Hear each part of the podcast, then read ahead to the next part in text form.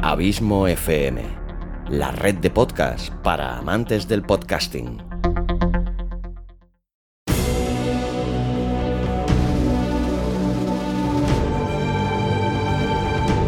Una producción de Abismo FM, creada para todos aquellos que quieren disfrutar de su tiempo libre escuchando grandes historias.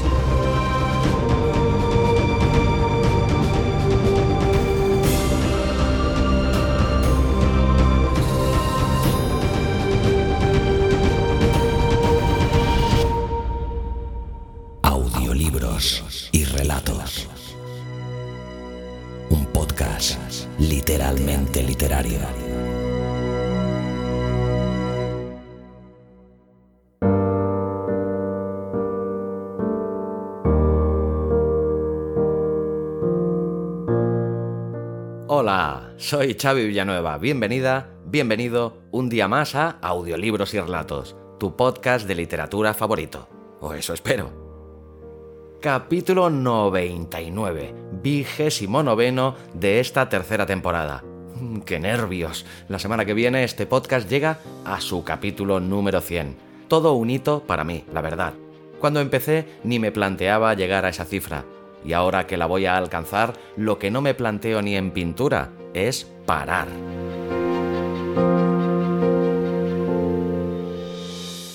El autor que hoy te traigo es ya la tercera vez que nos visita en este humilde podcast y no es otro que el gran Charles Bukowski.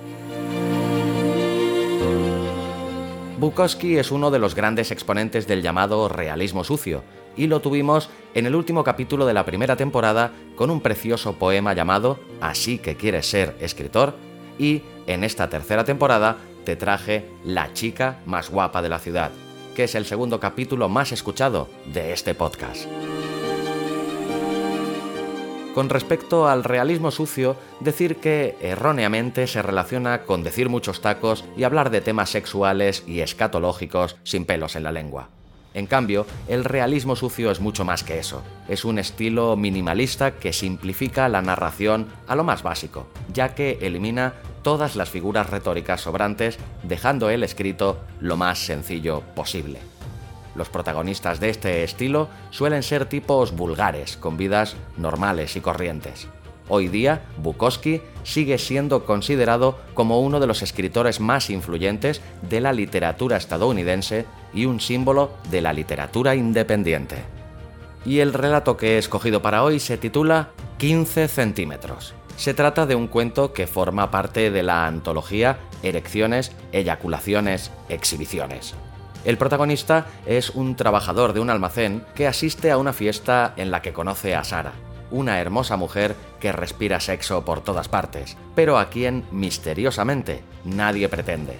Cuando el narrador pregunta la razón a un amigo, este le contesta que le temen porque es una bruja. Aún así, termina casándose con ella al cabo de un mes comienzan entonces los verdaderos problemas. Ese es el punto de partida de esta interesante historia, de la que me gustaría decir que en algunos momentos me recordó, y mucho, a El hombre menguante, del gran Richard Matheson. Dar las gracias de nuevo a Susana Porras por cederme su voz para este relato y mil gracias como siempre por tu constante apoyo y fidelidad y por hacerme sentir tan feliz sabiendo que este podcast te gusta, te acompaña y te sirve de entretenimiento larga vida al podcasting y larga vida a la audioliteratura.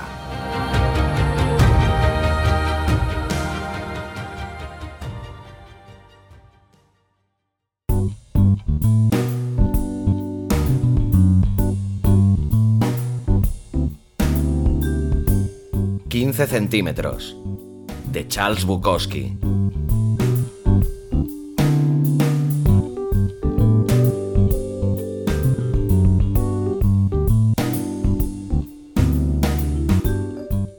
Los primeros tres meses de mi matrimonio con Sara fueron aceptables, pero luego empezaron los problemas.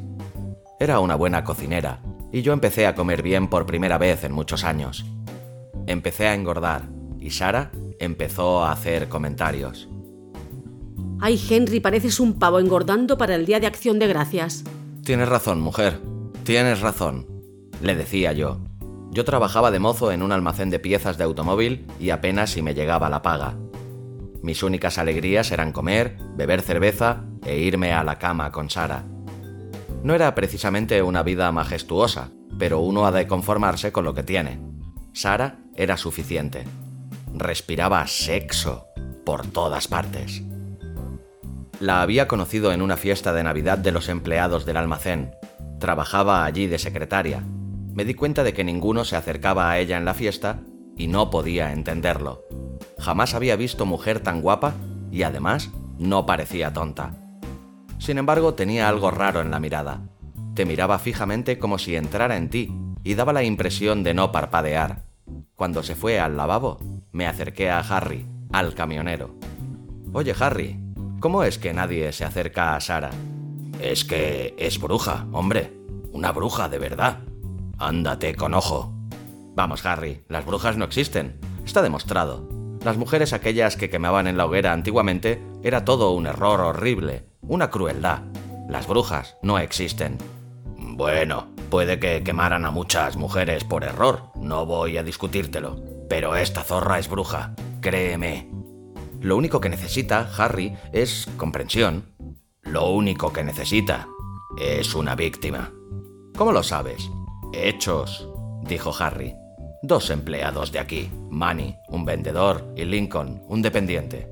¿Qué les pasó? Pues sencillamente que desaparecieron ante nuestros propios ojos, solo que muy lentamente. Podías verles irse, desvanecerse. ¿Qué quieres decir? No quiero hablar de eso.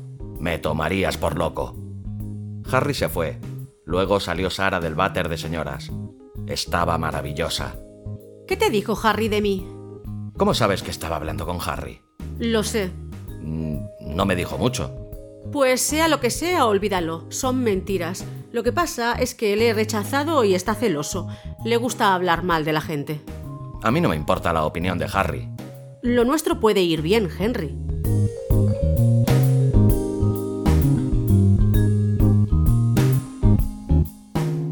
Vino conmigo a mi apartamento después de la fiesta y te aseguro que nunca había disfrutado tanto. No había mujer como aquella. Al cabo de un mes o así, nos casamos. Ella dejó el trabajo inmediatamente, pero yo no dije nada porque estaba muy contento de tenerla. Sara se hacía su ropa, se peinaba y se cortaba el pelo ella misma. Era una mujer notable, muy notable. Pero, como ya dije, hacia los tres meses empezó a hacer comentarios sobre mi peso. Al principio eran solo pequeñas observaciones amables, luego empezó a burlarse de mí. Una noche llegó a casa y me dijo, Quítate esa maldita ropa. ¿Cómo dices, querida? Ya me oíste, so cabrón. Desvístete. No era la Sara que yo conocía. Había algo distinto. Me quité la ropa y las prendas interiores y las eché en el sofá. Me miró fijamente. ¡Qué horror! ¡Qué montón de mierda! ¿Cómo dices, querida? Digo que pareces una gran bañera llena de mierda. Pero querida, ¿qué te pasa? ¿Estás en plan de bronca esta noche? Calla, toda esa mierda colgando por todas partes. Tenía razón. Me había salido un Michelin a cada lado, justo encima de las caderas. Luego cerró los puños y me atizó fuerte varias veces en cada Michelin. Tenemos que machacar esa mierda, romper los tejidos grasos, las células. Me atizó otra vez, varias veces. ¡Ay! ¡Que duele, querida! Bien, ahora pégate tú mismo. ¿Yo mismo? Sí, venga, condenado. Me pegué varias veces, bastante fuerte. Cuando terminé, los michelines aún seguían allí, aunque estaban de un rojo subido. Tenemos que conseguir eliminar esa mierda.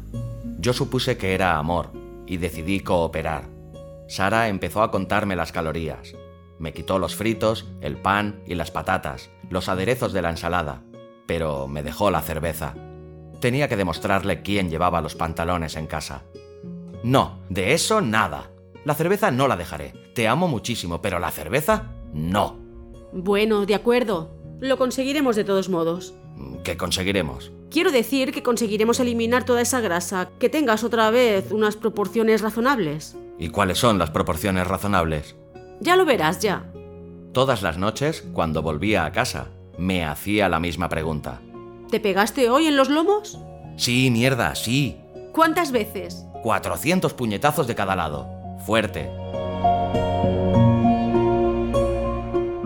Iba por la calle atizándome puñetazos.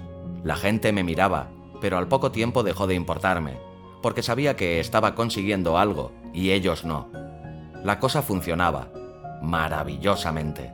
Bajé de 90 kilos a 78, luego de 78 a 74. Me sentía 10 años más joven. La gente me comentaba el buen aspecto que tenía. Todos menos Harry, el camionero. Solo porque estaba celoso, claro, porque no había conseguido nunca bajarle las bragas a Sara. Una noche di en la báscula los 70 kilos. ¿No crees que hemos bajado suficiente? Le dije a Sara. Mírame. Los michelines habían desaparecido hacía mucho. Me colgaba el vientre. Tenía la cara chupada. Según los gráficos... eh, según los gráficos aún no has alcanzado el tamaño ideal. Pero oye, mido 1,80. ¿Cuál es el peso ideal? Y entonces, Sara me contestó en un tono muy extraño. Yo no dije peso ideal, dije tamaño ideal. Estamos en la nueva era, la era atómica, la era espacial y sobre todo la era de la superpoblación. Yo soy la salvadora del mundo. Tengo la solución a la explosión demográfica. Que otros se ocupen de la contaminación. Lo básico es resolver el problema de la superpoblación. Eso resolverá la contaminación y muchas cosas más. Pero, ¿de qué demonios hablas? Pregunté abriendo una botella de cerveza. No te preocupes, ya lo sabrás ya. Empecé a notar entonces, en la báscula, que aunque aún seguía perdiendo peso, parecía que no adelgazaba. Era raro. Y luego me di cuenta de que las perneras de los pantalones me arrastraban y también empezaban a sobrarme las mangas de la camisa. Al coger el coche para ir al trabajo, me di cuenta de que el volante parecía quedar más lejos. Tuve que adelantar un poco el asiento del coche. Una noche me subí a la báscula. 60 kilos. Oye, Sara, mm, ven, ¿Sí, querido? hay algo que no entiendo. ¿Qué? Parece que estoy encogiendo. ¿Encogiendo? Sí, encogiendo. No seas tonto. Eso es increíble. Eh, ¿Cómo puede encoger un hombre? ¿Acaso crees que tu dieta te encoge los huesos? Los huesos no se disuelven. La reducción de calorías solo reduce la grasa. No seas imbécil. ¿Encogiendo? Imposible. Luego se echó a reír. De acuerdo. Ven aquí, coge el lápiz. Voy a ponerme contra esta pared. Mi madre solía hacer esto cuando era pequeño y estaba creciendo. Ahora marca una raya ahí en la pared donde marca el lápiz colocado recto sobre mi cabeza. De acuerdo, tontín, de acuerdo. Trazó la raya. Al cabo de una semana, pesaba 50 kilos. El proceso se aceleraba cada vez más. Ven aquí, Sara. Sí, niño bobo. Vamos, eh, traza la raya. Me volví. Ahora mira, he perdido 10 kilos y 20 centímetros en la última semana. Estoy derritiéndome. Mido ya 1,55. Esto es la locura, la locura. No aguanto más. Te he visto metiéndome las perneras de los pantalones y las mangas de las camisas a escondidas. No te saldrás con la tuya. Voy a empezar a comer otra vez. Creo que eres una especie de bruja. Niño bobo. Fue poco después cuando el jefe me llamó a la oficina. Me subí en la silla que había frente a su mesa. ¿Henry Markson Jones II? Sí, dígame. ¿Es usted Henry Markson Jones II? Claro, señor. Bien, Jones, hemos estado observándole cuidadosamente. Me temo que ya no sirve usted para este trabajo. Nos fastidia muchísimo tener que hacer esto. Quiero decir, nos fastidia que esto acabe así, pero... Oiga, señor, yo siempre cumplo lo mejor que puedo. Le conocemos, Jones. Le conocemos muy bien. Pero ya no está usted en condiciones de hacer un trabajo de hombre. Me echó. Por supuesto, yo sabía que me quedaba la paga del desempleo, pero me pareció una mezquindad por su parte echarme así. Me quedé en casa con Sara, con lo cual las cosas empeoraron. Ella me alimentaba. Llegó un momento en que ya no podía abrir la puerta del refrigerador, y luego me puso una cadenita de plata. Pronto llegué a medir 60 centímetros. Tenía que cagar en una vacinilla, pero aún me daba mi cerveza, según lo prometido. ¡Ay, mi muñequito! Decía, ¿Eres tan chiquitín y tan mono? hasta nuestra vida amorosa cesó. Todo se había achicado proporcionalmente. La montaba, pero al cabo de un rato me sacaba de allí y se echaba a reír. Bueno, ya lo intentaste, patito mío. No soy un pato, soy un hombre. ¡Ay, mi hombrecín, mi pequeño hombrecito! Y me cogía y me besaba con sus labios rojos. Sara me redujo a 15 centímetros.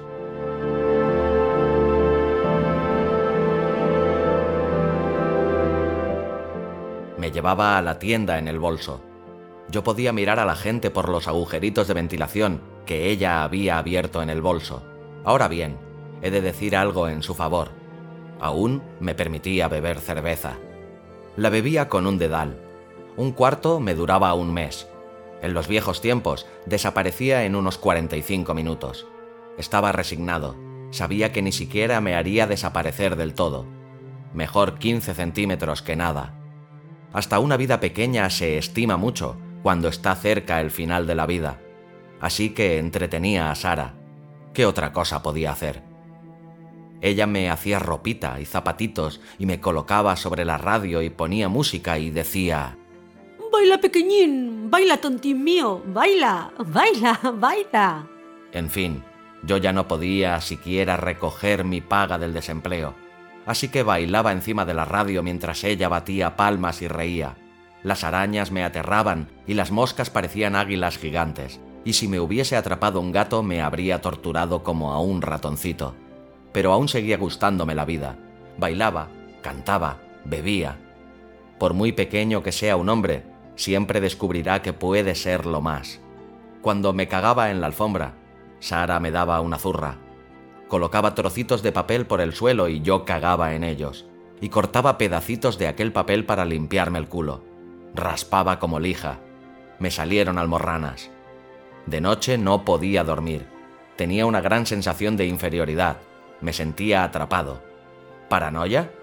Lo cierto es que cuando cantaba y bailaba y Sara me dejaba tomar cerveza, me sentía bien. Por alguna razón me mantenía en los 15 centímetros justos. Ignoro cuál era la razón. Como casi todo lo demás, quedaba fuera de mi alcance. Le hacía canciones a Sara, y las llamaba así, canciones para Sara. Si no soy más que un mosquito, no hay problema mientras no me pongo caliente. Entonces no tengo dónde meterla, salvo en una maldita cabeza de alfiler. Sara aplaudía y se reía.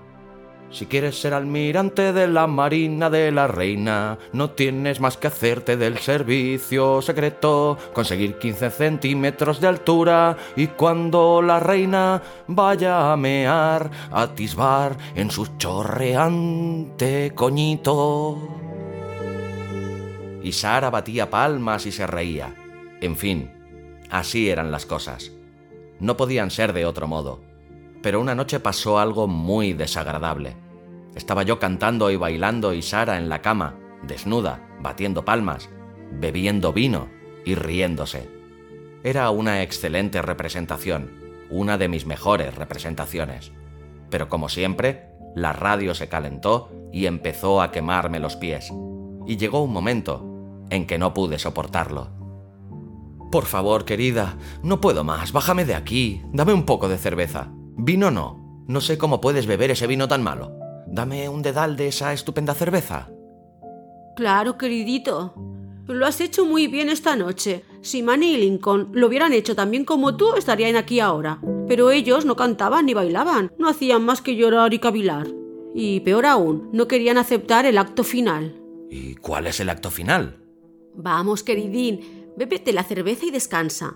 Quiero que disfrutes mucho en el acto final. Eres mucho más listo que Manny Lincoln, no hay duda. Creo que podremos conseguir la culminación de los opuestos. Sí, claro, ¿cómo no? Dije bebiendo mi cerveza. Llénalo otra vez.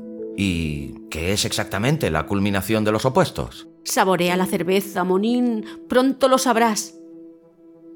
Terminé mi cerveza y luego pasó aquella cosa repugnante. Algo verdaderamente muy repugnante. Sara me cogió con dos dedos y me colocó allí, entre sus piernas. Las tenía abiertas, pero solo un poquito. Y me vi ante un bosque de pelos. Me puse rígido presintiendo lo que se aproximaba. Quedé embutido en oscuridad y hedor. Oí gemir a Sara. Luego Sara empezó a moverse despacio, muy despacio, hacia adelante y hacia atrás. Como dije, la peste era insoportable y apenas podía respirar, pero en realidad había aire allí dentro. Había varias bolsitas y capas de oxígeno. De vez en cuando mi cabeza, la parte superior de mi cabeza, pegaba en el hombre de la barca y entonces Sara lanzaba un gemido súper iluminado y empezó a moverse más deprisa, más deprisa, cada vez más, y empezó a arderme la piel y me resultaba más difícil respirar. El hedor aumentaba. Oía sus jadeos. Pensé que cuanto antes acabase la cosa, menos sufriría. Cada vez que me echaba hacia adelante arqueaba la espalda y el cuello. Arremetía con todo mi cuerpo contra aquel gancho curvo, zarandeaba todo lo posible al hombre de la barca. De pronto, me vi fuera de aquel terrible túnel. Sara me alzó hasta su cara. Vamos, condenado, vamos. exigió.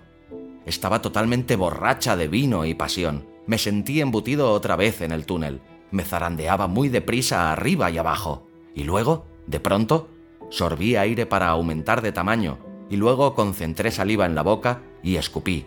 Una, dos veces, tres, cuatro, cinco, seis veces, luego paré. El hedor resultaba ya increíble, pero al fin me vi otra vez levantado en el aire. Sara me acercó a la lámpara de la mesita y empezó a besarme por la cabeza y por los hombros. Oh, querido mío, oh, mi linda pollita, te amo. Y me besó con aquellos horribles labios rojos y pintados. Vomité. Luego, agotada de aquel arrebato de vino y pasión, me colocó entre sus pechos. Descansé allí oyendo los latidos de su corazón. Me había quitado la maldita correa, la cadena de plata, pero daba igual. No era más libre uno de sus gigantescos pechos había caído hacia un lado y parecía como si yo estuviese tumbado justo encima de su corazón, el corazón de la bruja. Si yo era la solución a la explosión demográfica, ¿por qué no me había utilizado ella como algo más que un objeto de diversión, un juguetito sexual? Me estiré allí, escuchando aquel corazón. Decidí que no había duda, que ella era una bruja, y entonces alcé los ojos. ¿Sabéis lo que vi? Algo sorprendente. Arriba, en la pequeña hendidura que había debajo de la cabecera de la cama, un alfiler de sombrero. Sí, un alfiler de sombrero, largo, con uno de esos chismes redondos de cristal púrpura al extremo. Subí entre sus pechos, escalé su cuello, llegué a su barbilla, no sin problemas. Luego caminé quedamente a través de sus labios, y entonces ella se movió un poco y estuve a punto de caer y tuve que agarrarme a una de las ventanas de la nariz. Muy lentamente llegué hasta el ojo derecho. Tenía la cabeza ligeramente inclinada hacia la izquierda. Y luego conseguí subir hasta la frente. Pasé la sien y alcancé el pelo. Me resultó muy difícil cruzarlo. Luego me coloqué en posición segura y estiré el brazo. Estiré y estiré hasta conseguir agarrar el alfiler. La bajada fue más rápida, pero más peligrosa. Varias veces estuve a punto de perder el equilibrio con aquel alfiler. Una caída hubiese sido fatal. Varias veces se me escapó la risa. Era todo tan ridículo. El resultado de una fiesta para los chicos del almacén. ¡Feliz Navidad! Por fin llegué de nuevo a aquel pecho inmenso. Posé el alfiler y escuché otra vez procuré localizar el punto exacto de donde brotaba el rumor del corazón. Decidí que era un punto situado exactamente debajo de una pequeña mancha marrón, una marca de nacimiento. Entonces me incorporé, cogí el alfiler con su cabeza de cristal color púrpura, tan bella a la luz de la lámpara, y pensé, ¿resultará? Yo medía 15 centímetros y calculé que el alfiler mediría unos 22. El corazón parecía estar a menos de 22 centímetros.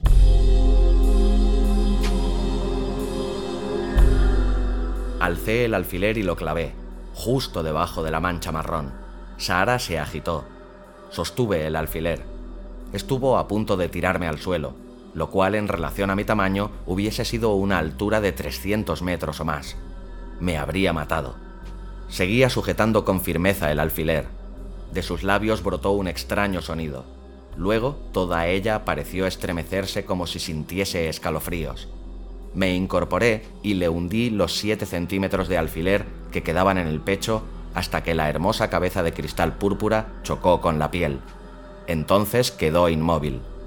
Escuché. Oí el corazón. Uno, dos, uno, dos, uno, dos, uno, dos, uno. Se paró.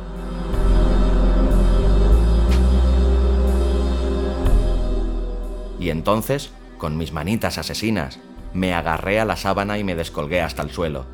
Medía 15 centímetros y era un ser real, y aterrado, y hambriento. Encontré un agujero en una de las ventanas del dormitorio que daba al este, me agarré a la rama de un matorral y descendí por ella al interior de este.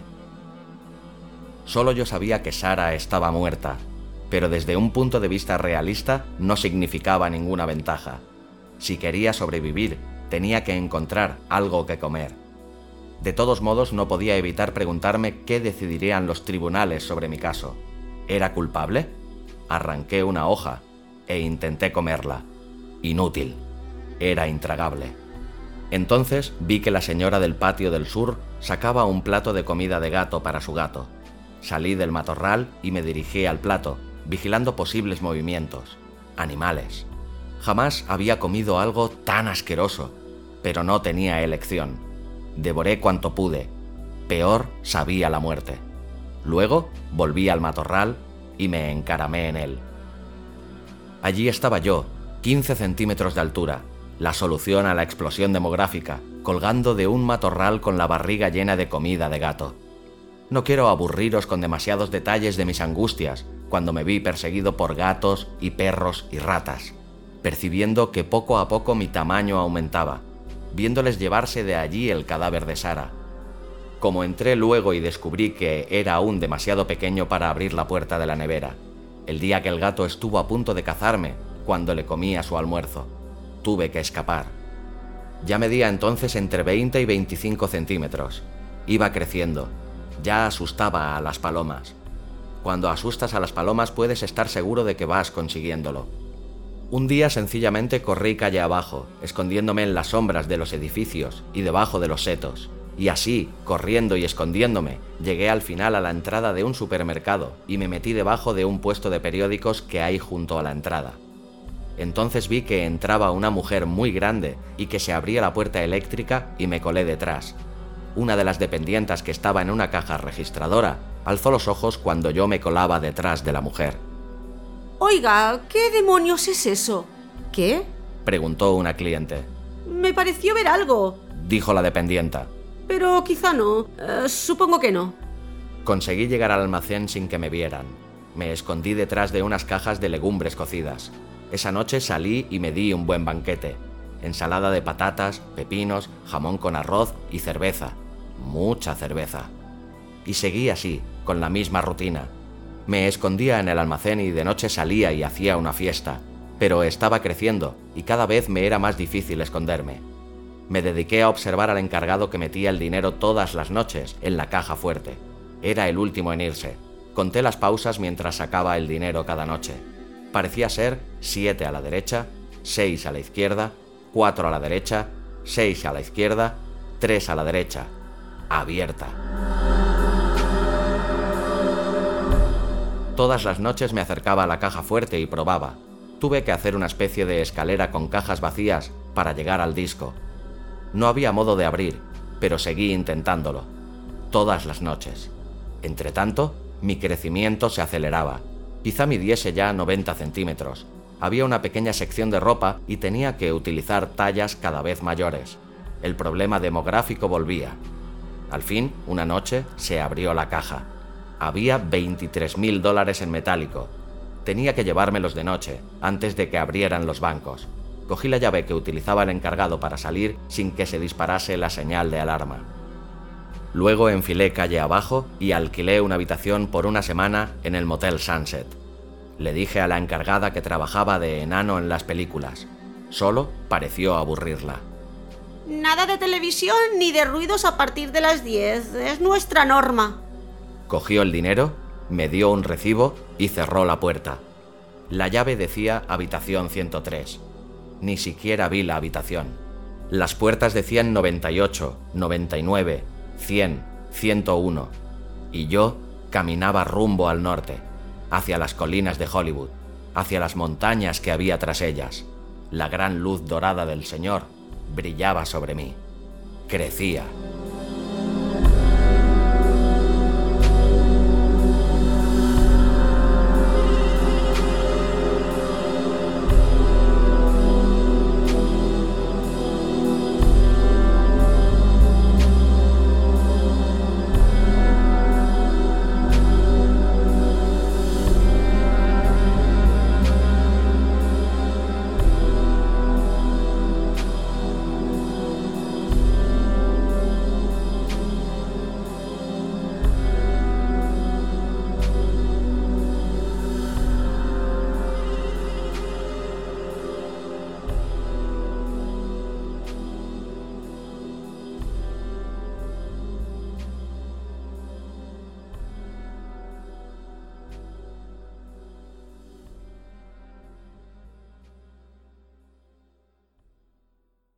Para qué demonios quiero hacer yo un audiorelato? Por ejemplo, para hacerle una sorpresa a mamá. ¿No es vuestro aniversario el mes que viene? Pues coges su poema favorito, se lo narras, le añades una bonita música y se lo regalas. No dice que nunca le sorprendes con nada. Pero eso tiene que ser muy complicado y ya sabes que la tecnología y yo no somos muy amigos. ¿Quieres grabar un audiorelato como un profesional? Necesitas el videocurso de Abismo FM Cómo grabar y editar un audiorelato. www.abismofm.com barra curso guion audiorelatos. Y larga vida a la audioliteratura.